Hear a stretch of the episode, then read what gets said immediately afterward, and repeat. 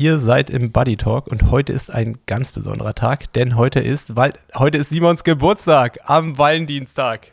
Wer hat's nicht gewusst? Also äh, lasst mal ein paar Kudos da, schickt den Jungen ordentlich Nachrichten, weil er wird heute knackige 27?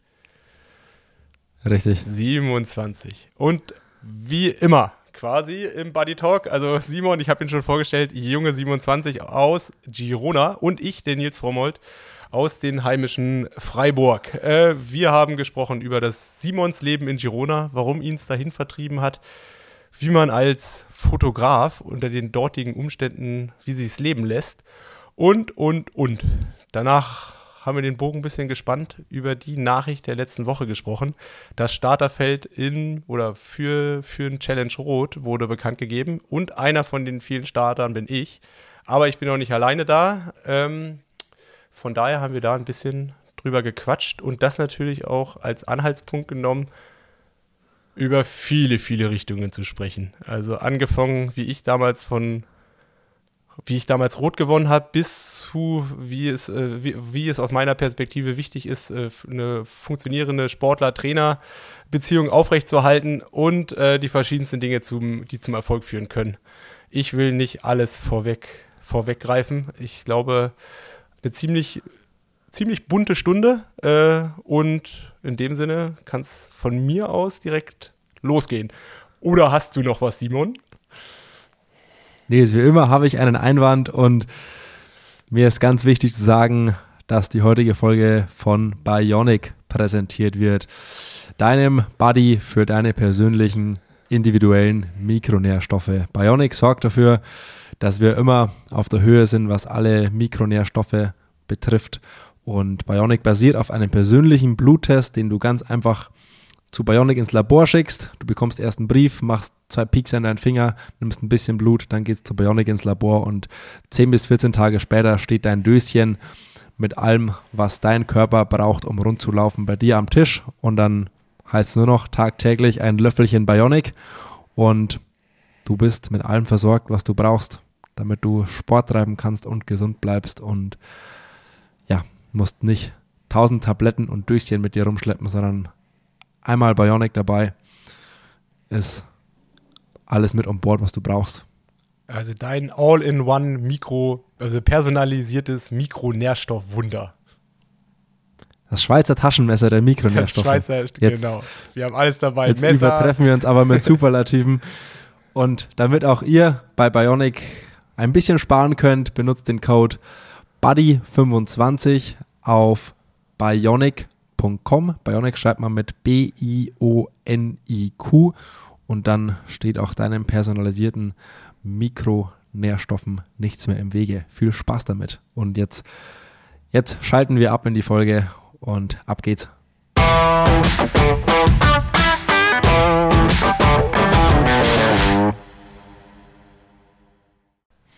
Simon, du hast dein schönstes Girona-Lächeln auf den Lippen.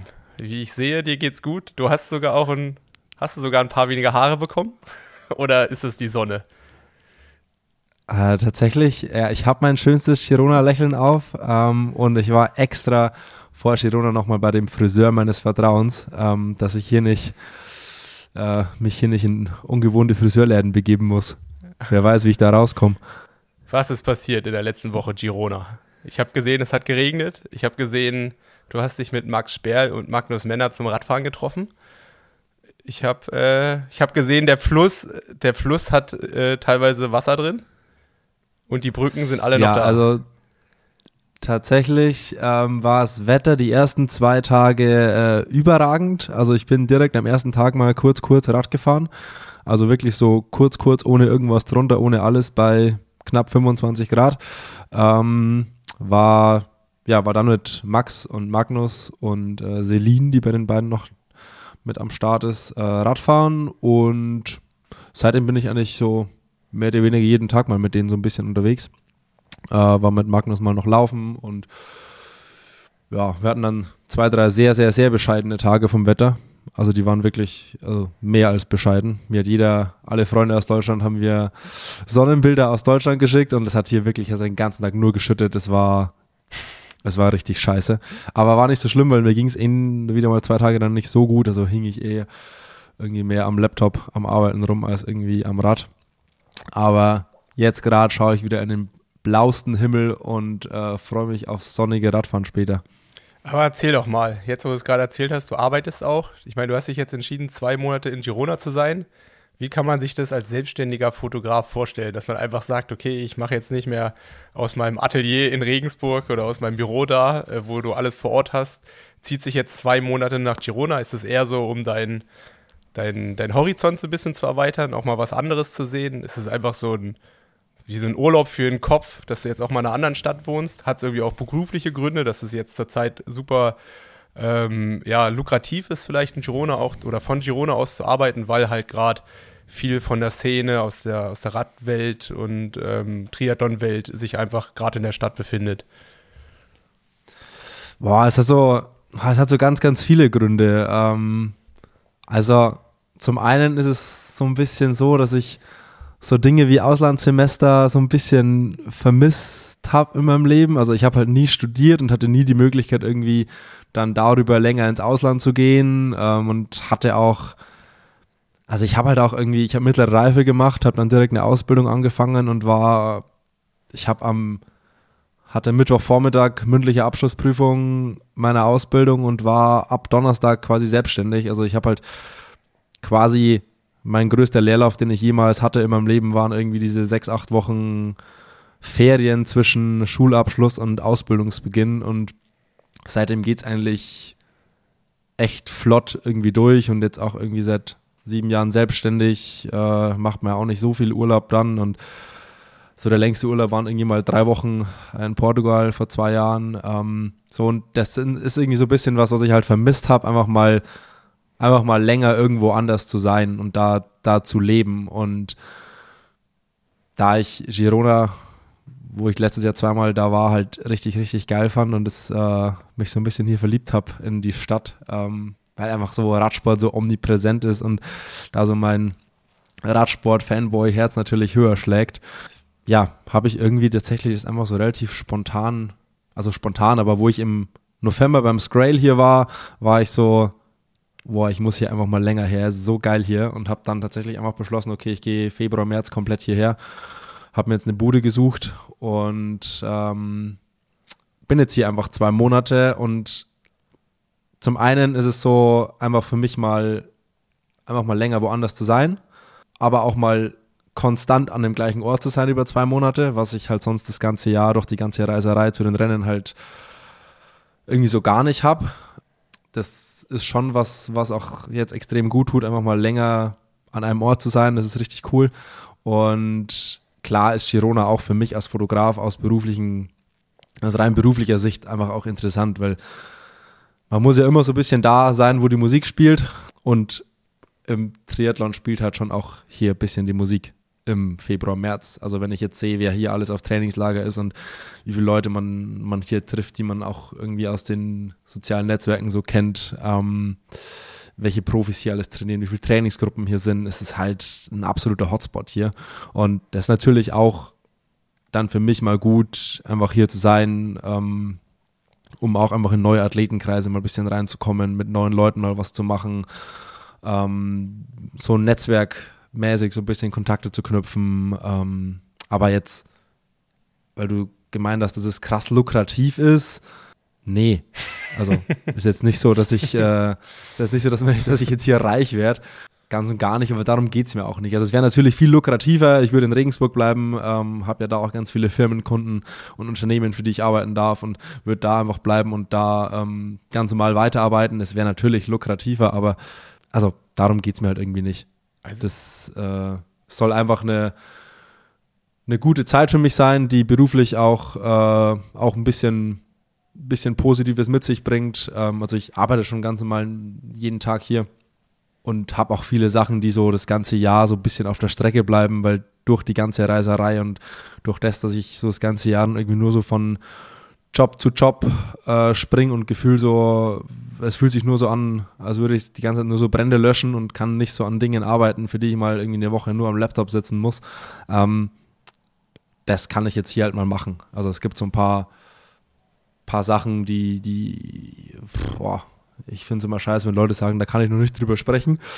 Aber kannst du nicht, aber, aber kannst du nicht drüber sprechen, oder? aber ja, doch, also ich mache, also ich, ich bin gerade dran, ein Fotobuch zu machen, ähm, so ein kleines Magazin quasi ähm, mit so Bildern aus dem letzten Jahr und es erfordert einfach wahnsinnig viel Arbeit. Und ähm, also Sachen wie auch neue Website und ich plane gerade so eine Ausstellung zu machen Ende April und das sind alles so Sachen, die einfach viel Arbeit erfordern und zu denen komme ich nicht, wenn ich äh, so in meinem Hamsterrad irgendwie bin.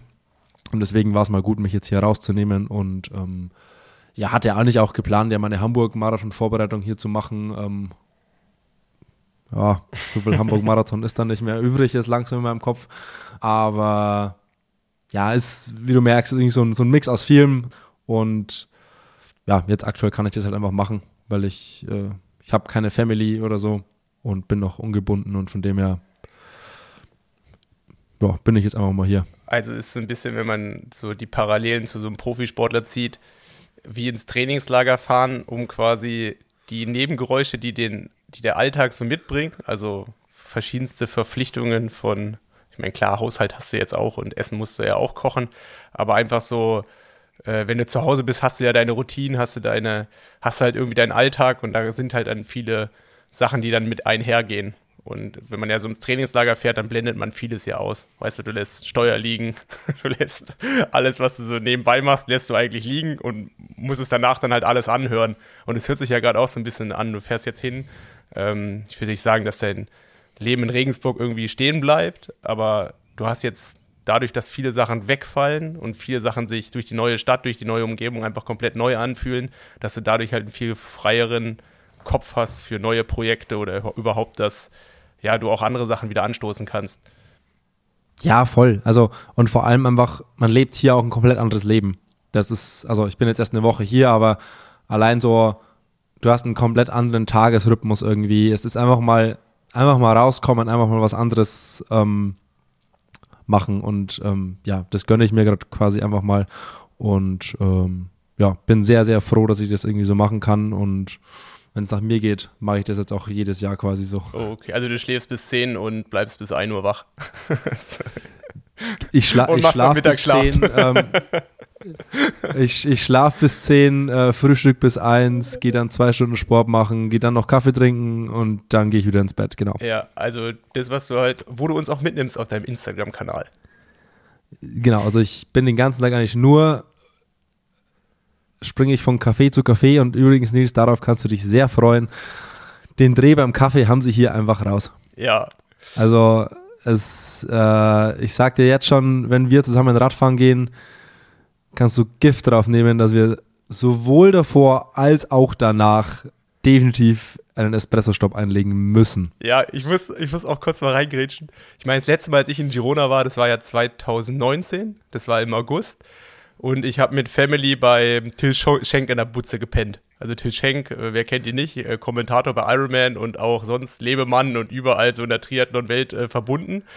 Ähm, bei dem habe ich geschlafen und Till Schenk war ein sehr guter Gastgeber. Also Till hat mir vorher so wie so eine Liste gegeben, welche Cafés ich benutzen muss, was ich in Girona zu beachten habe und quasi, wie man sich so verhält. Also wie so ein, wie so ein, wie so ein, äh, wie heißt es, so ein Städte, Städte, hier so ein, wie heißt das, so ein, so ein Buch, wo man eine Stadt erklärt bekommt.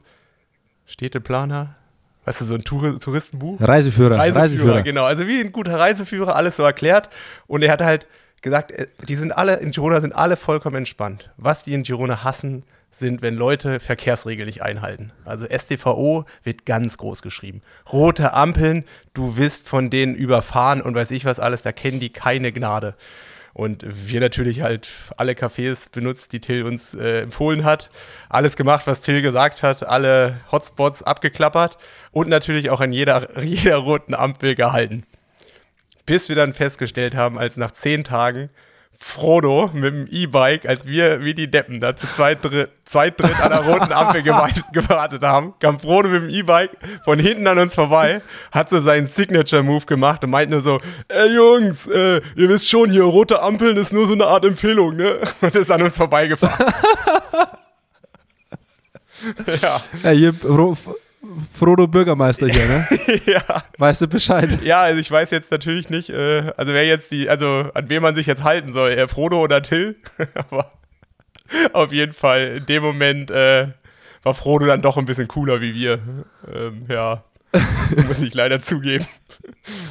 Vermutlich. Ja, aber Nils, äh, lassen Sie mal ganz kurz noch äh, in die Nachrichten springen und kurz äh, abfrühstücken, was die letzten zwei Wochen ähm, so passiert ist. Es ist nicht viel, ich habe auch nicht viel gefunden. Ähm, einzig und allein, dass Ironman jetzt auch bestätigt hat, die Schuhregel ähm, zu übernehmen, die World Triathlon ja eingeführt hat, quasi, dass sie die gleichen Regeln für Schaumstoff äh, Höhe bei Carbon-Schuhen wie in der Leichtathletik verwenden. Das hat Ironman jetzt auch bestätigt. Und Canyon hat noch weitere Athletinnen und Athleten unter Vertrag genommen. Cat Matthews, Chelsea Sudaro und den Kurzdistanzler Hayden Wild.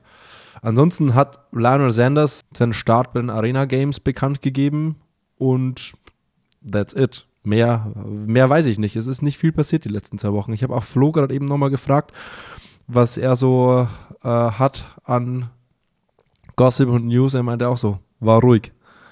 Passiert nicht viel. Ja, nee, es, es ist so die Ruhe vor dem Sturm. Also ich glaube, ich meine, jetzt ist ja. 14.02. erscheinen wir. Ähm, ich habe gerade noch mal geguckt. Ich glaube, von da an sind es ungefähr drei Wochen bis zum Saisonstart. Also die ersten Rennen sind ja an dem ersten Märzwochenende mit Ironman Südafrika und Ironman Neuseeland. Das ist am 4. und 5. März. Und ich meine, dann geht es halt wieder voll auf die Zehen. Also dann geht es halt wirklich los. Und jetzt ist so dieses letzte Luftholen. Also ich glaube, vorher ist noch Challenge Warnercast, glaube ich, das Einzige. Das müsste jetzt dann am Wochenende sein. Ähm, aber ich meine, dann gibt es halt einfach die Rennaction. Das ganze Organisatorische, das haben wir jetzt in den letzten zwei, drei Monaten abgefrühstückt oder das wurde dann geklärt. Und jetzt ist, jetzt kommt das, worauf wir uns ja irgendwie am meisten freuen. Das sind die Rennen. Von daher finde ich erstmal super. Ja, und gerade das ist, das ist halt auch irgendwie so, jeder hängt gerade irgendwo auf Trainingslagern rum. Ähm, wenn ich jetzt höre, wer auch im März jetzt hierher noch alles kommt für vier, fünf Wochen. Das ist halt gerade einfach nicht viel geboten. Jeder trainiert so vor sich hin irgendwie.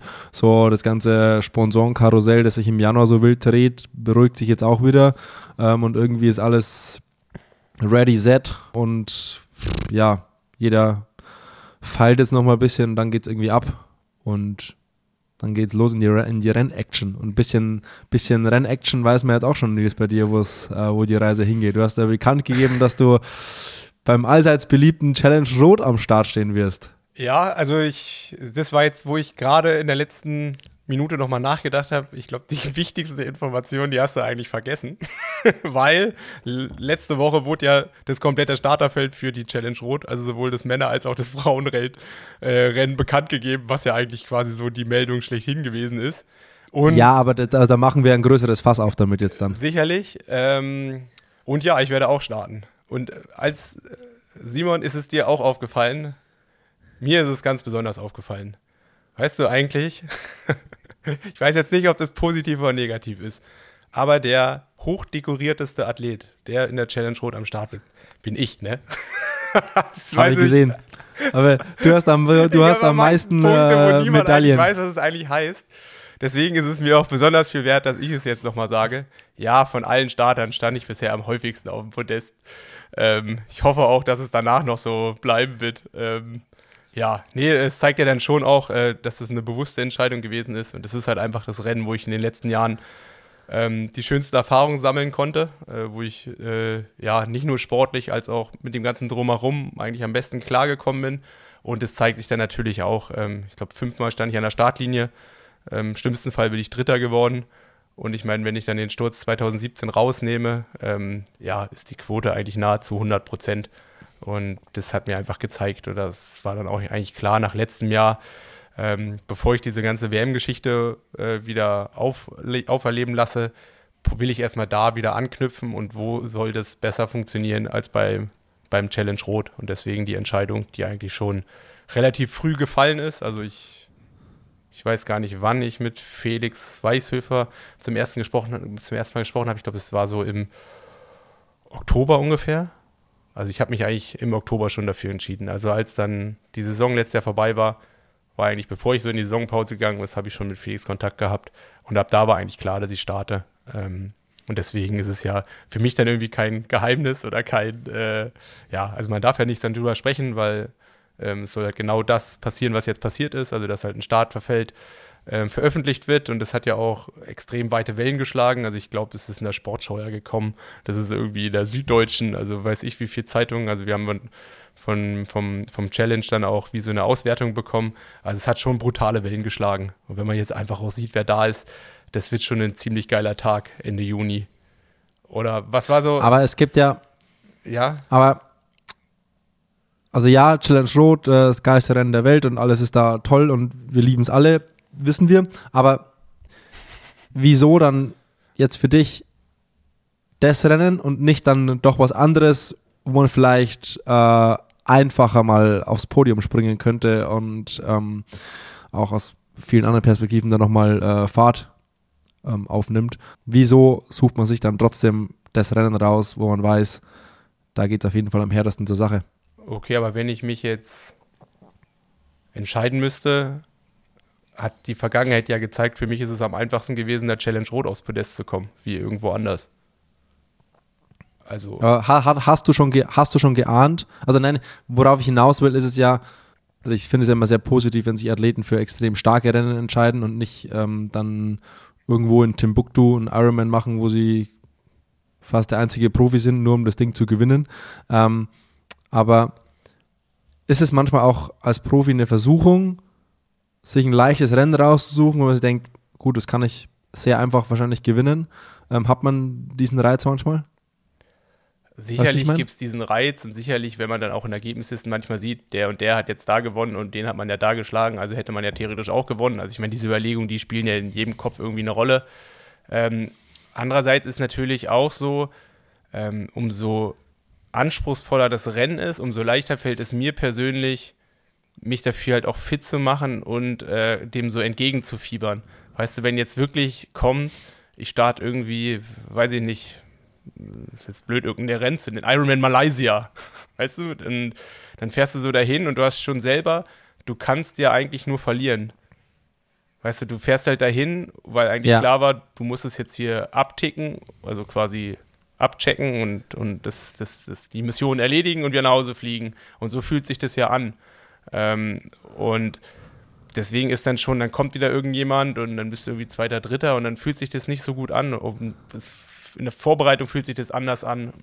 Für mich persönlich war es immer einfacher, ähm, krasses Starterfeld zu haben. Also es ist ja jetzt auch, so muss man auch sagen, ich meine, klar, das ist, das ist ein ziemlich krasses Starterfeld, aber das krasseste Starterfeld in Rot aller Zeiten haben wir ja auch seit zehn Jahren, ne?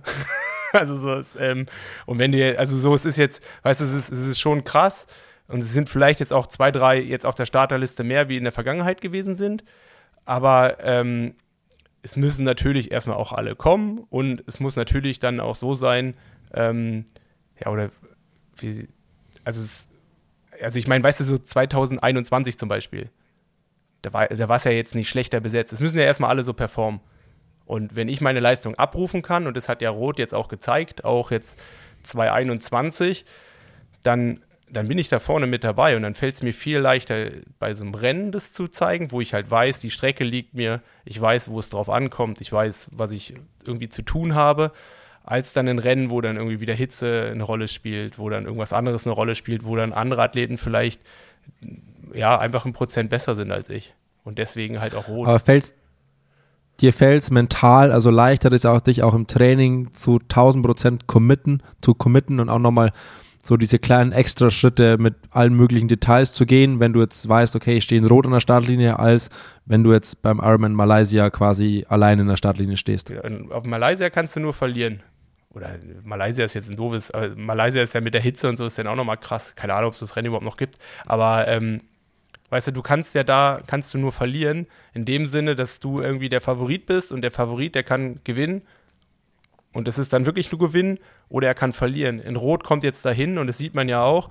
Ich guck mal, ich bin noch nicht mal in der ersten, ich bin noch nicht mal auf der ersten Seite von den Leuten, die angekündigt wurden. Also es sind jetzt, weiß ich nicht, was war zehn von den besten, oder nee, sechs von den besten Top, äh, sechs von den Top Ten Contendern vom letzten Jahr Hawaii sind dabei. Und da war ich natürlich nicht dabei. Also ich, ich, ich, le ich lese mal ganz kurz vor.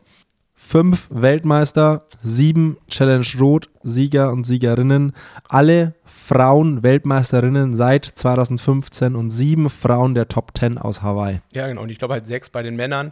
Also sprich, ähm, von mir erwartet jetzt niemand das Podium an sich, weil von den Leistungen, die in den letzten zwei Jahren stattgefunden haben, gehöre ich da jetzt nicht hin. Also ich kann ja eine richtig gute Leistung haben und werde dann Vierter, Fünfter und das ist so, weißt du, ich kann die Erfolgsleiter nach oben, kann ich viel weiter klettern, wie wenn du mit dem zweiten Platz schon verloren hast. Also kann ich ja eigentlich nur gewinnen. Also so, schlussendlich bin ich eigentlich, weiß ich nicht, Dark Hawk bin ich nicht. Also ich bin kein Dark Horse, ich bin kein, weißt du, so, also ich bin irgendwas komisches gerade. Also ich bin der, der irgendwie die größten, oder der die meisten, die meisten, äh, oder der, die meisten ist ja auch nicht, aber der, der am meisten auf dem Podest stand in den letzten Jahren, wie auch immer, ich meine, klar, ich bin natürlich auch häufiger gestartet wie ein Sebi oder so. Du, ich war jetzt ja nicht der beste Athlet, ich bin natürlich auch älter und ein Magnus kann in den nächsten zehn Jahren ja auch noch irgendwie äh, sechsmal auf dem Podest stehen und dann ist er natürlich erfolgreicher. Ähm, aber jetzt habe ich so ein bisschen hier gerade den Faden verloren. Ich helfe dir mal ganz kurz. Stand jetzt aktueller Gemüts-, Gefühlszustand mit Training, Hinblick auf die letzten zwei Jahre, die so suboptimal waren. Mit welchem Platz wärst du in Rot glücklich? Ich glaube, glücklich müsste man danach entscheiden. Ähm, ich tue mir leichter, Ziele zu definieren und das Ziel ist, aufs Podest zu kommen. Ähm, das wollte ich hören. Ja, ich sag mal, es wird ein, also alles andere wäre kein Ziel, für was ich brennen würde. Also weißt du, wenn ich jetzt sagen würde, ich will Sechster werden, auch wenn, und das wollte ich gerade so ein bisschen halt auch erklären, auch wenn jetzt vielleicht zehn Athleten in den letzten zwei Jahren besser waren wie ich, ähm, das heißt ja noch lange nichts. Also es wird ja irgendwie diesen einen Tag geben und ich werde nicht für den sechsten, siebten Platz, werde ich, also fehlt es mir einfach, also, für, also man muss ein Ziel ja für sich selber klar realistisch einschätzen, aber halt auch so, dass es halt irgendwie auch was, was mit einem bewirkt und dass man einerseits dran glaubt, aber andererseits dafür auch ähm, alles gibt. Und da sage ich halt, und ich meine, es hat sich jetzt auch gezeigt, ich glaube 2021 hat mich jetzt, wenn man die Startliste gesehen hat, da war ja auch ein Sebi da, da war ein Braden Curry da und da waren ja auch jede Menge richtig gute Athleten da, die halt auch Top 10 Hawaii gewesen sind. Ähm, und die waren dann hinter mir. Also so, es ist jetzt, ist jetzt so, dass es ist sicherlich keine Enttäuschung, wenn ich Fünfter, Sechster werde.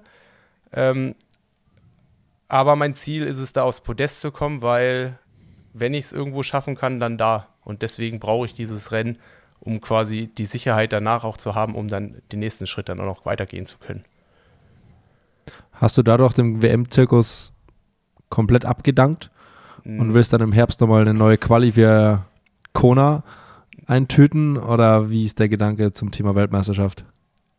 Ähm, also es gibt, es gibt einen Plan B, aber das ist wirklich dann, also das würde ich erst jetzt am 25.06. oder einen Tag später würde ich es dann entscheiden, ob das noch Sinn macht oder nicht. Ich, abgeschrieben habe ich es aber nicht. Aber es gibt danach noch, aber wenn, würde ich die Qualifikation danach holen. Sprichst du jetzt von Nizza? Nizza, ja. Nee. Nizza. Achso, Nizza. Ja. Das ist so nicht 1000 Prozent drum ums Eck. Also ich habe es mit der Entscheidung, habe ich mit Nizza nicht abgeschlossen, aber ich, äh, ich verschwende bis Ende Juni keinen Gedanken über Nizza. Weil bis dahin ist es mir egal. Okay. Bis dahin ist es mir egal. Und wenn ich nach Rot das Gefühl haben sollte, das lohnt sich noch, das Projekt anzugehen, dann gehe ich es an. Dann gibt es natürlich auch einen Plan.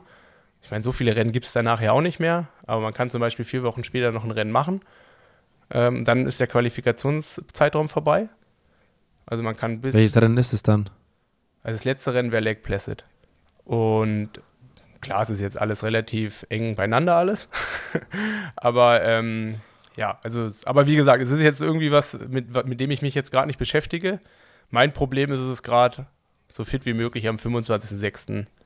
an der Startlinie zu stehen, um mich dann halt gegen die anderen Jungs zu beweisen. Und ähm, dass ich das kann, muss ich, glaube ich, also muss ich mir selbst nicht mehr beweisen, muss ich, glaube ich, auch niemand anderen beweisen. Aber ich habe so ein inneres Ding mit mir selber, wo ich sage so, oh, ich würde mir das ganz gerne nochmal gönnen. Also ich würde nochmal ganz gerne das alles so miterleben, weil 2021 vielleicht dann auch ein bisschen abgespeckt war. Und ich weiß nicht wieso, aber ich bin eigentlich gerade relativ optimistisch. Ich habe noch keine Lösung für das Problem, aber ich bin eigentlich ganz optimistisch, dass ich da eigentlich eine ganz gute Chance habe. So klingst du gut.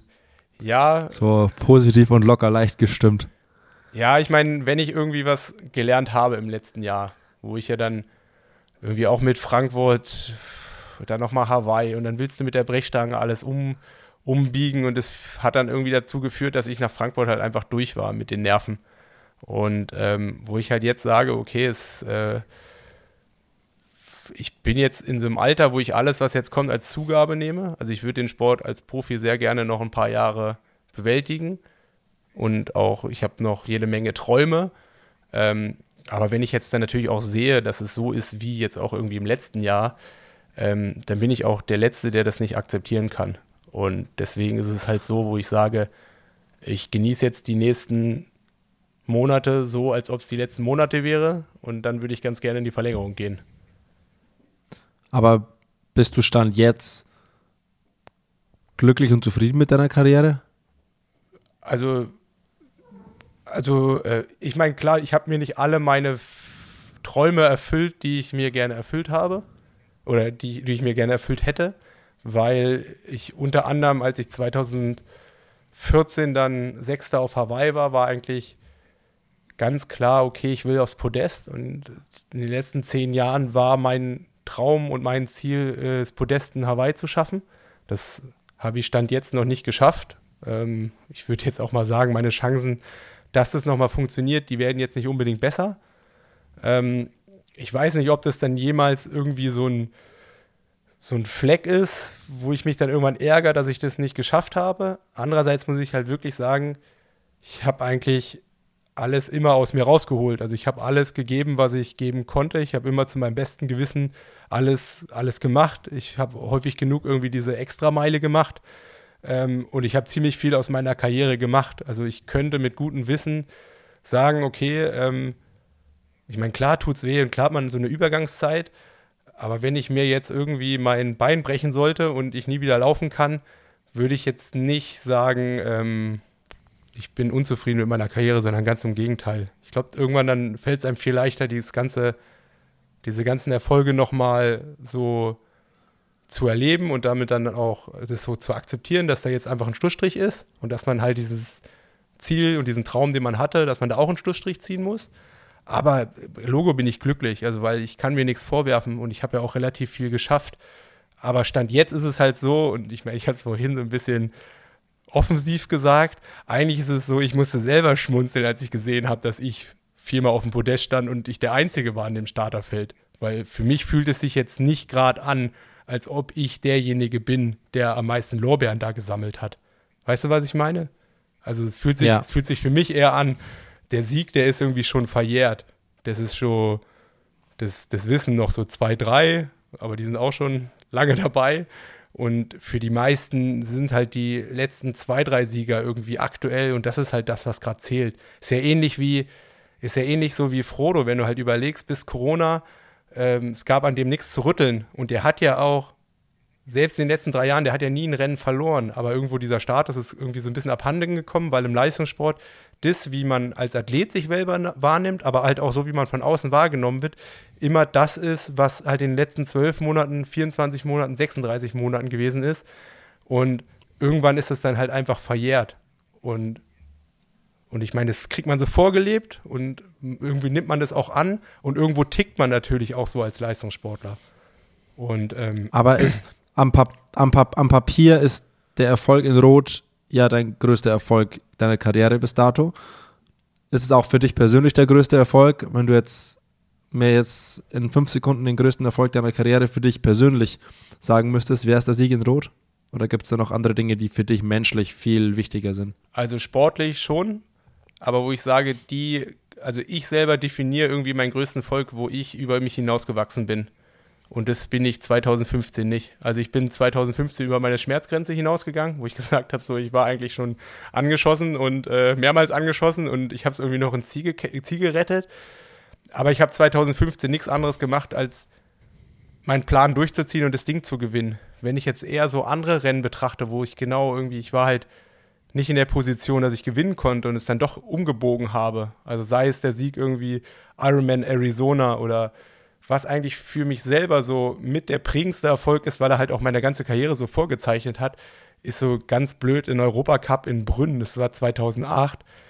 Da habe ich irgendwie so den letzten Versuch in der U23, den ich noch hatte, äh, genutzt, um mich nochmal für eine U23-WM zu qualifizieren und habe eigentlich einen, einen, Traum, den ich immer hatte, einmal für Deutschland an der Startlinie zu stehen, den habe ich mir dann selbst erfüllt und das hat sich nicht so abgezeichnet.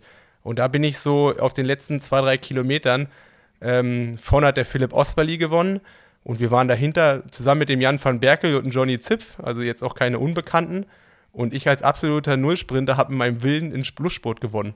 Und äh, das sind so Sachen, die bleiben bei mir viel mehr hängen, weil das viel mehr mit Emotionen zusammen, zusammengehangen hat. Also irgendwie auch, da war zum Beispiel, ähm, damals habe ich bei Ron Schmidt trainiert, also der ist ja jetzt auch, ich weiß gar nicht, so der in Potsdam am Stützpunkt der Trainer und der war mein damaliger Trainer und bei dem habe ich auch vier Jahre trainiert und das war unser gemeinsamer größter Erfolg. Der war halt auch im Ziel da und das war für mich viel emotionaler irgendwie dann in der Nacht konnte ich nicht schlafen, musste dann irgendwie meine, meine Größen eingeben für einen Trainingsanzug und whatever. Weißt du, so Kleinigkeiten, wo du jetzt drüber lachst. Aber damals war das ein riesengroßes Ding für mich. Und genauso war es halt auch mit, mit dem, mit dem äh, Ironman Arizona-Sieg. Ich, ich wusste gar nichts, was ich, was ich da zu erwarten habe. Und auf einmal führe ich dann, dann gewinne ich das. Und äh, das Schönste an der ganzen Geschichte war eigentlich, dass die Leute, die die ganze Zeit hinter mir gestanden ähm, haben, als es halt nicht so gut lief. Also Wolfram Bott, mein Trainer, und halt auch Sarah, ähm, die waren halt vor Ort, weil die haben halt auch genau gesehen, ähm, dieses Gespräch mit Ärzten, die mir dann auch gesagt haben, Nils, du bist seit neun Monaten auf Krücken, konzentriere dich mal lieber auf dein Studium. Die haben mich halt irgendwie, egal was ich gemacht habe, die haben mich darin irgendwo bestärkt und unterstützt. Und das war für mich so viel, viel krasser wie das, was in Rot damals war. Weil in Rot war ich einfach fertig, da wollte ich am liebsten einfach nur in Ruhe gelassen werden. Weil das war, weißt du, das habe ich so abgehakt in meiner Wahrnehmung. Ich meine, klar, ich kann mir nicht vorwerfen, dass ich das nicht gefeiert habe. Also, das ist, also es war auch ein richtig geiler Tag und alles. Aber das war jetzt nicht der Moment, der auf meine Karriere einen krassen Einfluss hatte. Weißt du, die hat eine geil, also hat aus einer geilen Situation eine sehr geile Situation gemacht. Aber die anderen, das waren richtig so durch, durch die Qualifikation für die WM, war ich auf einmal in diesem DTU-Squad-Thema mit drin und konnte dieses Olympiathema irgendwie weiterträumen.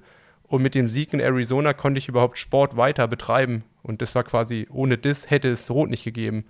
Und ähm, deswegen ist es für mich eigentlich viel wichtiger und das sind die Erfolge, wo so die Zieleinläufe und die Emotionen viel mehr noch da sind wie, wie in Rot. In Rot, äh, ja, sind es die unerwartbaren Erfolge, mit denen man einfach nicht rechnet, die, die dich dann so übermannen und so viel Bedeutung für dich haben, weil Rot 2015, ich meine, du wurdest 2014 Sechster auf Hawaii, das war irgendwie so, okay, das lag so ein bisschen auf der Hand, dass da was Gutes dabei rauskommen kann. Dann war der emotionale Sprung ja auch nicht mehr so groß, war das so, okay, Sechster auf Hawaii, nächstes Jahr Rot gewonnen. Das, das liegt ja dann irgendwo nahe, dass dann vielleicht so ein Ergebnis rauskommt. Ist es vielleicht deswegen, weil das nicht, nicht erwartbar ist so groß. Wenn du jetzt 2014 in Hawaii ausgestiegen wärst, hättest ein solchen Jahr hinter dir und hättest dann Rot gewonnen, wäre das wieder anders vielleicht? Ja, ich meine, so Rot 2015, ich meine, Hawaii, so damals habe ich wirklich gedacht, das war kein guter Tag und ich habe es nur gewollt und ich. Jetzt gar nicht, jetzt gar nicht, jetzt gar nicht nee, auf, auf aber jetzt, 2014, ähm, 2015 bezogen, sondern auf das Emotionale. Hm. Was ist die, wie ist die Bedeutung größer, wenn es nicht zu erwarten ist? Ja, aber also was mich richtig gecatcht hat, was ich auch nie dachte, ich war 2014, war ich zu früh glücklich und Timo war vielleicht nicht der bessere Athlet physisch, aber der hat es halt im Kopf halt umgebogen und hat gewonnen. Und ich war halt voll im Reim mit mir bis so drei, vier Tage später, als ich gemerkt habe, wie groß der Unterschied zwischen Gewinn und zweiter Platz ist. Und ich habe von diesem ersten Tag an quasi zwölf Monate für die Revanche irgendwie trainiert und quasi gelebt. Und das hat halt so viel Energie gekostet. Ich meine, ich bin danach halt auch richtig in so ein, in so ein Loch gefallen, dass, äh, dass das halt nur so war, auch für mich selber in der Wahrnehmung. Ich bin nach Rot gegangen, um zu gewinnen. Also wenn ich nochmal Zweiter geworden wäre, ich glaube, es hätte mich auch irgendwo zerbrochen. Und deswegen war das eher so dieses. Aber war es eine, du, du hast von Revanche gesprochen, Revanche gegen Timo Bracht oder Revanche nee, gegen dich selbst, weil du es einfach mental nicht umgebogen bekommen hast? Ich, ich, wusste ja gar nicht, ob Timo überhaupt kommt oder so. Erstmal war es eine Revanche gegen mich selber, weil ich gesehen habe, okay, ich kann's und jetzt muss ich nur dieses, dieses Wollen oder noch mehr krass oder überhaupt dafür leben, es gewinnen zu wollen. Und vorher ich, war ich glücklich, wenn ich irgendwie das ganz gut so rübergebracht habe. Und da wusste ich auch selber noch nicht, wo ich stehe und wo ich mich oder wie ich mich in so einem Feld platzieren kann. Und 2015, das war, das war eigentlich krass. Also das war halt, ich habe gemerkt, wie fit ich vorher war. Also ich glaube, der einzige Moment, wo ich am allermeisten gezweifelt habe, war beim letzten Long Run, 30 Kilometer. Ich habe mir eine Blutblase aufgelaufen, habe abends Fieber bekommen und ich glaube, irgendwie zwei Wochen vor dem Rennen war ich mit Sarah abends in der Notaufnahme mit, äh, ne, ja, so, ich weiß nicht, was ist denn das, wenn so so eine Blase so sich entzündet und dann so pocht und du kriegst Fieber und alles. Weil du das halt, da wusste ich halt genau, wenn mich irgendwas aufhalten kann, dann wirklich nur so eine Blase am Fuß, aber nichts anderes. Wenn du jetzt sagst, du hast da zwei Wochen davor eine pochende Blutblase, wie, wie mental stabil musst du sein, um da nicht auch in dich zusammenzufallen? Also, so zwei Wochen vor dem Rennen, für ein Rennen, auf das du ein Jahr lang hintrainiert hast. Du hast ein Jahr lang um diese Revanche für dich gekämpft. Dann hast du auch gesagt, du bist danach so in so ein Loch gefallen, was ja schon auch zeigt, wie groß die Bedeutung dieser Revanche für dich selbst war. Und dann hast du zwei Wochen zuvor so eine kleine, ein kleines Wehwehchen. Ähm, und ich glaube, jeder, der Sport macht und sich auf große Ziele vorbereitet, weiß, wie sehr ein kleinsten Kleinigkeiten aus der Fassung bringen. Ähm, was braucht es, um da das mal schnell wegzupacken dann? Die richtigen Leute um sich rum. Also es, es hört sich total doof an. Also ich, ich habe ja auch gedacht, ich habe gedacht, mir geht hier, die ganze Welt geht unter und ich habe dann meines Wissens auch dann zwei Tage nicht trainiert. Ähm, ich habe ich hab aber an dem Samstag, also es war, also Sonntag war der Long Run, Montag habe ich dann nicht trainiert und Sonntagabend war ich in der Notaufnahme. Und Samstag habe ich halt eine brutale Einheit gemacht. Ich glaube, irgendwie viermal 30 Minuten in Renngeschwindigkeit und ich glaube, ich bin dann irgendwie 10 Kilometer in 34 Minuten draufgelaufen. Irgendwie sowas in die Richtung. Ähm, und dann am nächsten Tag halt der Long Run und dann ist das passiert. Und ähm, was ich noch genau weiß, und ich finde es auch immer noch, also ich muss auch zehn Jahre später noch drüber lachen, ähm, weil ich das auch gefühlt, seitdem die Kinder da bin, nie wieder gemacht habe. Aber den Montag habe ich damit verbracht. Ich bin mit Sarah in die Stadt gefahren. Wir haben uns in so ein Café auf dem Marktplatz gesessen und wir haben, glaube ich, irgendwie sechs oder sieben Stunden gebruncht. Also bis es halt mittags war. Und ich habe halt 24 Stunden die Füße stillgehalten und habe halt eigentlich gar nichts gemacht. Und es war jetzt nicht so, dass es mir in irgendeiner Art und Weise irgendwas ausgemacht hat. Also wo ich auch sage, so, weißt du, mittlerweile würde ich sagen, so, jetzt würde mich richtig verrückt machen. Aber damals hatte ich so eine Sicherheit in mir selber, dass das mir einfach egal war. Also, oder es war mir nicht egal, aber es war genau, wo ich, wo ich gemerkt habe, das, was ich gerade mache, das ist genau das Richtige in der Situation. Und so hat sich das halt angefühlt. Aber es zeigt aber auch, auch einfach, dass der Kopf und die Birne da so eine entscheidende Rolle spielen bei solchen Sachen dann. Und wie du sagst, die richtigen Leute um dich rum sind dann auch entscheidend wichtig. Braucht es viele, viele gute Leute um dich rum? Nee, eigentlich bin ich in meiner ganzen Karriere eigentlich mit äh, relativ wenigen ausgekommen. Also man braucht ja auch nicht viele. Also ich, ich meine, äh, es sind halt äh, klar Sarah, die ja irgendwo überall am nächsten dran ist. Dann ist es halt Christine, äh, meine Physiotherapeutin, beziehungsweise die ist ja jetzt auch familiär bei uns verbundelt. die, wir kennen sie ja auch schon Ewigkeiten. Ähm, dann natürlich äh, der Coach, ähm, und äh, ja, ich meine, Niklas als Manager, Freund, Mädchen für alles, was auch immer er gerade eine Rolle gespielt hat, aber das waren die einzigen, die mich meine komplette Karriere über begleitet haben und auch zu allen Rennen mitgefahren sind und irgendwie immer für mich da gewesen sind. Welche, welche Rolle spielt der Trainer oder jetzt die Trainerin äh, in so einer Situation, wenn du sagst, okay, ich kann jetzt irgendwie zwei, drei Tage nicht trainieren. Ähm, wie, wie läuft sowas ab? Sagt, heißt es dann, okay, mach einfach mal drei Tage gar nichts und melde dich, wenn du wieder irgendwas machen kannst? Oder ist es dann eher so, ja, aber kannst du vielleicht das oder kannst du das oder kannst du schwimmen oder ähm, versucht man dann irgendwie noch so auf Mindestbetrieb so viel wie es geht zu tun oder sagt man einfach, komm, alles ist gut, mach mal drei Tage gar nichts und melde dich, wenn wieder was geht? Boah, ist schwierig. Weil man, man, man neigt ja, man neigt ja dann dazu, also ich kenne es auch nur von mir, dann in so einen Wahn zu verfallen und so, ja, aber das kann ich ja noch machen und das geht ja und ach, dann mache ich einfach zwei Stunden davon, anstatt dass ich zehn Kilometer laufe, gehe ich irgendwie zwei Stunden da noch und mache noch das und das kompensiert ja irgendwie, man wird ja irre dann irgendwie. Ähm, also ich glaube, was ja also nicht gerade zielführend ist. Ich glaube, das absolut Wichtige ist, dass man sich auf, ein, auf einer Wellenlänge kommuniziert. Also dass man genau also das, weißt du, dass so, dass man den anderen so für voll nimmt und keine Ego-Geschichten macht. Die Ego-Geschichten, die passieren ja meistens immer auf Seiten vom Sportler, dass man irgendwas besser weiß. Aber ich meine, eine erfolgreiche Trainer-Sportler-Geschichte ist ja genauso, dass äh, man, man sich gegenseitig vertraut. Also als Athlet vertraut, wenn der Trainer sagt, okay, mach das nicht, dass man das dann nicht macht. Oder wenn der Trainer sagt, mach das und das und dass man das so auch macht.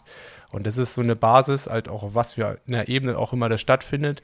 Das passiert halt auch nur über einen längeren Zeitraum. Also man muss halt auch erstmal so ein Vertrauen zu jemandem gewinnen, dass das in der Situation vielleicht das Richtige ist oder dass diese Person oder die, dein Trainer, Trainerin, die in dem Moment dann halt auch bestehende Strukturen vielleicht aufreißt und du dem Ganzen auch eine Chance gibt.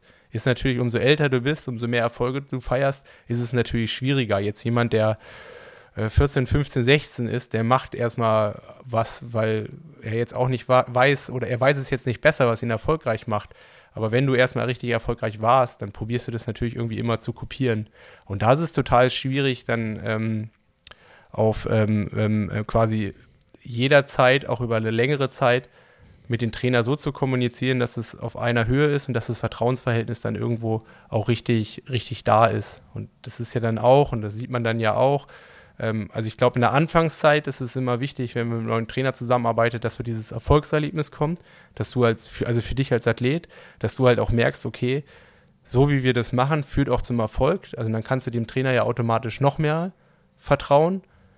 Aber ich meine, irgendwann kommt da halt da auch der Punkt, und ich meine, an dem Punkt war ich selber ja auch schon häufiger, wenn du dann merkst, so es stagniert auf irgendeine Art und Weise. Und man muss vielleicht auch dieses ganze, diesen ganzen, ähm, dieses ganze Konstrukt nochmal aufbrechen, um es wieder neu aufzuerleben, ähm, damit tut man sich schwer. Und ich glaube, das ist halt auch so das absolut Schwierigste in einem Athleten-Trainer-Gespann, das quasi aufzubrechen, um das wieder alles frisch zu halten.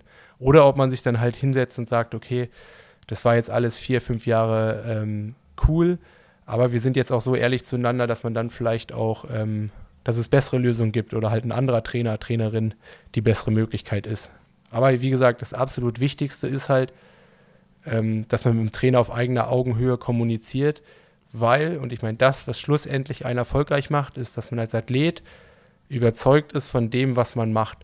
Und der Trainer ist quasi eine Hilfestellung, dir dieses Gefühl zu geben, weil wenn du weißt, das, was ich mache, ist das absolut Beste, was ich machen kann, dann verleiht das wie Flügel. Wenn man aber alles hinterfragt oder irgendwo die Kommunikation in irgendeiner Art und Weise gestört ist, dann kann es halt genauso zum Gegenteil führen. Also es ist fast, es ist fast immer hilfreicher, wenn ein Trainer dir so ein geiles Gefühl gibt, dass du fast fliegst. Wie auch immer er das halt hinbekommt. Also es gibt ja die verschiedensten Möglichkeiten. Ich glaube auch, so von den Trainerpersönlichkeiten gibt es halt total Unterschiede, wie sie dann auch mit dir als Sportler kommunizieren.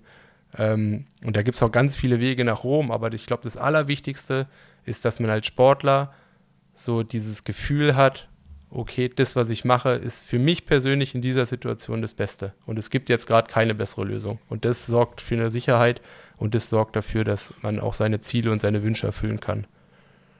Ein Trainer ist super wichtig und es gibt halt gute und schlechte Trainer, keine Frage. Aber ein guter Trainer macht aus einem schlechten Athleten keinen guten Athleten.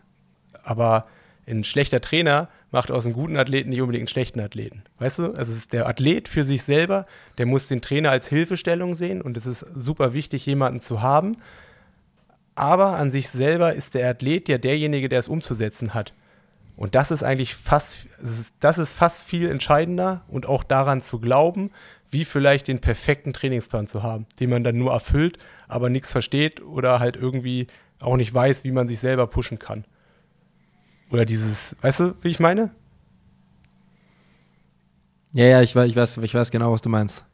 Weißt du, so wenn du jetzt so ein, so ein, so ein Athlet bist, der selbst sehr selbstständig ist oder so, ähm, der ist und der halt auch wirklich krass ist, dann äh, der ist auch krass, auch wenn er irgendwie nur Mucks trainiert. Oder weiß nicht, nur Mucks trainiert. Also ich meine, man macht ja dann, ähm, man macht ja dann schon irgendwie aus, aus, aus, aus seinen eigenen Erfahrungswerten macht man ja irgendwie dann das Richtige. Aber wenn jetzt irgendein Trainer kommt und sagt, hier macht das und das, der würde trotzdem aus dem, was er für ein Verständnis hat, das Richtige daraus machen. Obwohl vielleicht der Trainer einen anderen Plan hatte.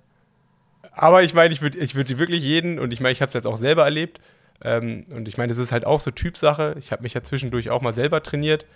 Ähm, ohne Trainer wäre in meinem Fall halt auch keine Möglichkeit. Weil was ich noch viel schlimmer habe, äh, finde, wie mit jemandem irgendwie einen Kompromiss zu finden oder zu diskutieren oder whatever, was auch immer, äh, ist es quasi mit einem selber zu diskutieren. Weißt du, so wenn du selber deine Intervalle planst, weil du hinterfragst nochmal alles ganz anders. Und da war ich überhaupt nicht der ja, Typ. Es, also sich selbst, sich selbst trainieren finde ich auch, äh, also ich tue mich ja da immer schwer, jetzt auch bei dieser ganzen Trainer-Athleten-Sache. Ich kann da ja nicht mitreden. Also ja, ich habe auch jemanden, der mir meine Pläne schreibt und ähm, ich bin auch der Meinung, ich muss 100% da Vertrauen reinhaben und dann, dann funktioniert es auch wahnsinnig gut und so dieses, ich hatte in meiner Marathon-Vorbereitung 20, was war das, 2021, ähm, auch so das Gefühl, ich hatte 1000% Commitment zu der Sache. Ich hatte vollstes Vertrauen in die Pläne, die ich bekommen habe und habe dann auch sofort gemerkt, ey, das, das hat so gut funktioniert und dann, wie du sagst, dann hat man auch das Gefühl, okay, hier funktioniert alles. Und egal, was ich für Einheiten drauf hatte, und da waren Einheiten drauf, da habe ich nicht im, also nicht im Ansatz dran geglaubt, so, also wenn ich sie gesehen habe, war so, ja, also wie soll ich, wie soll das funktionieren? Aber so, ich hatte in, zu dem Zeitpunkt einfach so eine Einstellung und war, hatte so ein Vertrauen in die ganze Sache, dass ich das dann tatsächlich auch einfach alles weggefrühstückt habe. Also hat alles funktioniert, hat alles geklappt und ich habe konnte alles machen, was da drauf stand, obwohl ich davor mir gedacht habe, also ist nicht möglich mit meinen Gegebenheiten, das, das zu tun. Also da, und da, da fielen dann auch irgendwie im Training auf einmal in einem Fahrtspiel inklusive Ein- und Auslaufen so Halbmarathon-Bestzeit und sowas. Also es war dann alles ganz, ganz wild irgendwie. Ähm, aber einfach so, weil dieses Vertrauen und dieser Glaube an die Sache so groß war, da ging einfach alles von der Hand. Ja, und halt auch Vertrauen in den Trainer. Also ich kenne es ja von früher auch noch. Ja, das meinte ich ja. Äh, oh, da waren Einheiten dabei, weißt du, wenn du so gefühlt, ist es Training und du hast irgendwie schon zwei Tage vorher irgendwie Schiss, dass es nicht funktioniert oder du machst dir schon zwei Tage vorher irgendwie in die Hose, weil du genau weißt, ey, fuck, ich bin hier zwei Stunden sowas von in der Hurtbox. also ich bin, es wird mir gleich richtig, wird mir alles wehtun und ich habe danach, sitze ich mir den ganzen Tag auf dem Klo, weil ich Durchfall habe und ich schlafe dann schlecht und äh, keine Ahnung und ich muss mir hier schon drei Tafeln Schokoladen als Belohnung vorher kaufen, falls ich es doch schaffen sollte und oh. und dann packt man es und das ist halt dann doch irgendwie so am, das geilste Gefühl ist, so auf einer 400 Meter Bahn, wenn, wenn du so auf die Schluss, also so auf die, auf die, auf die Kurve ausläufst und du siehst nur noch das Ziel vor dir und du weißt eigentlich so 10 Sekunden, 20 Sekunden, bevor du ins Ziel kommst, du hast es geschafft. Oder so in der Einheit, wenn du genau meinst, weiß ich, du musst 15 Kilometer laufen in einer bestimmten Pace und du bist so bei 13,5 und du weißt so, die eineinhalb, die habe ich auch noch im Griff. Und dann ist der, kommt der, weißt du, da kommt ja wie so eine zweite Luft, wo du so merkst, so, ey, fuck, ich, ich schaff's wirklich heute. Also ich pack's. Und da, wenn schon so diese Vorfreude kommt und es trotzdem irgendwie noch wehtut, aber du trotzdem irgendwie so diese zweite Luft bekommst und du mit dir irgendwie so im Rein bist, das ist schon, äh, ja, es hat was. Ich sage mal, wenn ich noch drei hab, noch drei Wiederholungen, egal was, noch drei hab, dann habe ich's quasi schon geschafft, weil dann habe ich noch einen und dann kommt der letzte. Und der allerletzte, der zählt ja eh nicht, weil der geht sowieso. Ja. Also quasi der zweite ist dann schon der letzte, weil der allerletzte, ja, den boxt ja noch irgendwie durch, der geht immer. Ja. Und quasi mit noch drei hast du es ja quasi schon geschafft. Weil du bist schon beim vorletzten und du weißt, was ich meine, ne? Und dann der letzte. Und es einfach so, und dann so einfach dieses Gefühl so, war geil und ich krieg das hier gerade wirklich durch, obwohl ich nie im Ansatz dachte, dass das funktioniert. Das ist, äh, ja, äh, wie du sagst, äh, man fliegt. Das ist richtig geil. Richtig, richtig geil. Aber wenn, ähm Und das ist aber auch was, wo ich mich jetzt so, jetzt wo ich so lang irgendwie raus bin und irgendwie so ewig krank war und irgendwie so jetzt sieben, acht Wochen nicht auf die Füße kam und jetzt auch so langsam mit Hamburg ja irgendwie abschließt, also das wird einfach nichts mehr. Ähm, das ist einfach so dieses Gefühl, dass einfach mal, dass es einfach mal läuft, dass es alles flutscht, dass ich mal 10, 11 Wochen vernünftig durchtrainieren kann, dass das alles Ast reinläuft, ich nicht verletzt bin und so. Dieses Gefühl, das ich ja 2021 hatte, dass da, dass ich, dass da sowas wie Form kommt und das, ey, das vermisse ich so krass, weil das ist so ein gutes Gefühl. Und ich denke so oft an diese, an diese zwei, drei ganz extremen Einheiten, die ich da für meine Verhältnisse extrem gemacht habe, die, da wo ich mich einfach danach wirklich, da habe ich mich selber einfach krass gefühlt, so für mich selbst. Ich dachte so, boah, ey, hier geht ja wirklich noch was bei mir. So, ey, dieses Gefühl vermisse ich so krass und ich sehne mich so sehr danach und es tut so weh, immer wieder so aus der Bahn geworfen zu werden und da wieder nicht hinzukommen quasi. Es ist, äh, ja, es ist wie so, also dieses Gefühl ist wie so eine Droge, an die man dann ständig denkt. Ja, und jetzt denk mal das äh, nochmal weiter, wenn du das halt nochmal zwei, dreimal halt top machst und du merkst so Sonntagabend, dein Trainingszeiger geht so auf Stunde 40, du schlägst irgendwie ab und du merkst eigentlich, ey, ich bin immer noch nicht im Arsch. also ich bin immer noch, ich bin immer noch, wir können morgen weiter trainieren.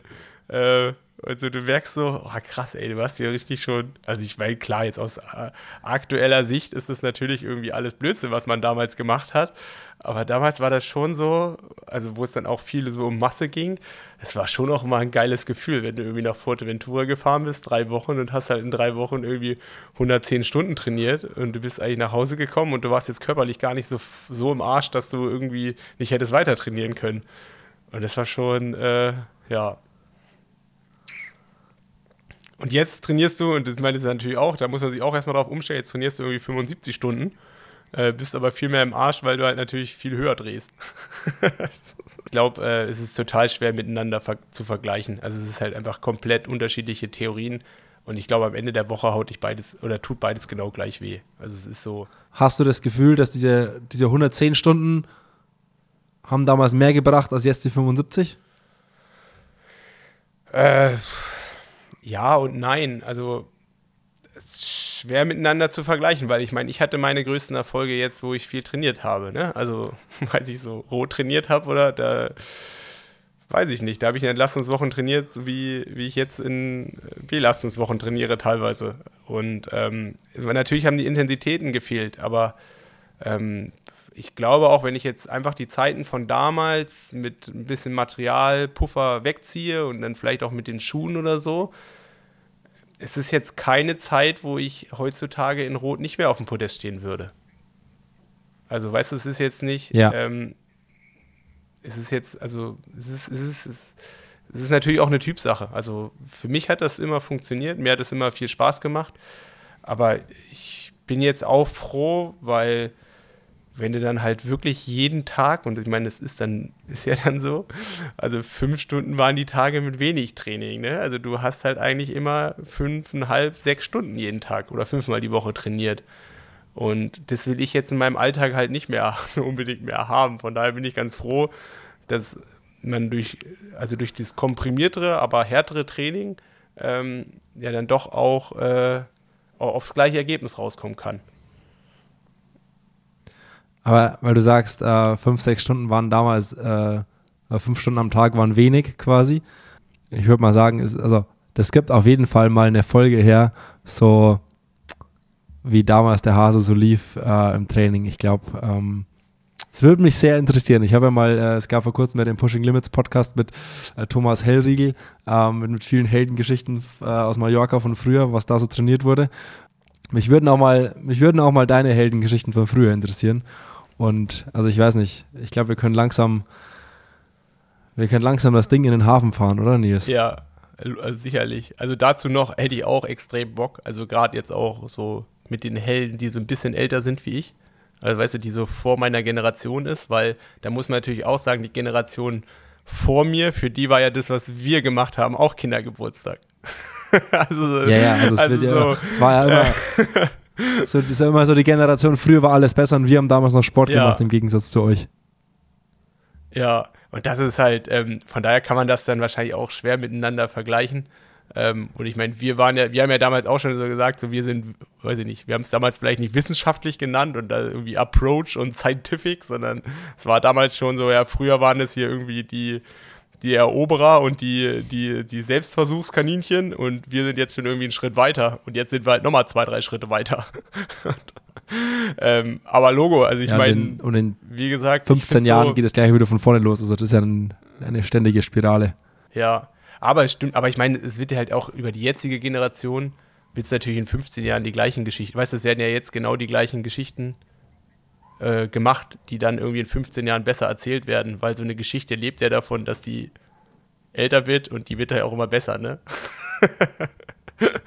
also ohne, ohne, also weißt du, die ist ja immer noch realistisch. Weißt du, die Geschichte ist immer noch realistisch, aber ich meine, die wird halt dann auch von jedem Jahr zu Jahr immer ausgereizter oder ausgereifter. Aber es, äh, deswegen sind es ja Geschichten und deswegen sind die ja so gut. Also Nils, ich, die Verbindung ist so schlecht, du bist alle fünf Sekunden weg. Ich glaube, wir müssen das Ding hier mal äh, Beenden. Kein Problem. eintüten. Dann würde ich sagen, vielen Dank fürs aufmerksame Zuhören. Ähm, heute mal eine andere Folge. Hoffentlich hat es euch genauso viel Spaß bereitet. Und ich würde sagen, falls ihr direkt am ersten Tag dabei seid, genießt den Valentinstag. Karneval ist auch vor der Tür. Und wir lassen dann demnächst wieder von uns hören, oder Simon? und vielleicht ja schon früher als, als bisher gewohnt. Als gedacht. Man wird sehen. Als gedacht. Aber more soon, ne? Stay tuned. Stay tuned. Alles klar. Nies, so. tschüssi. Ciao.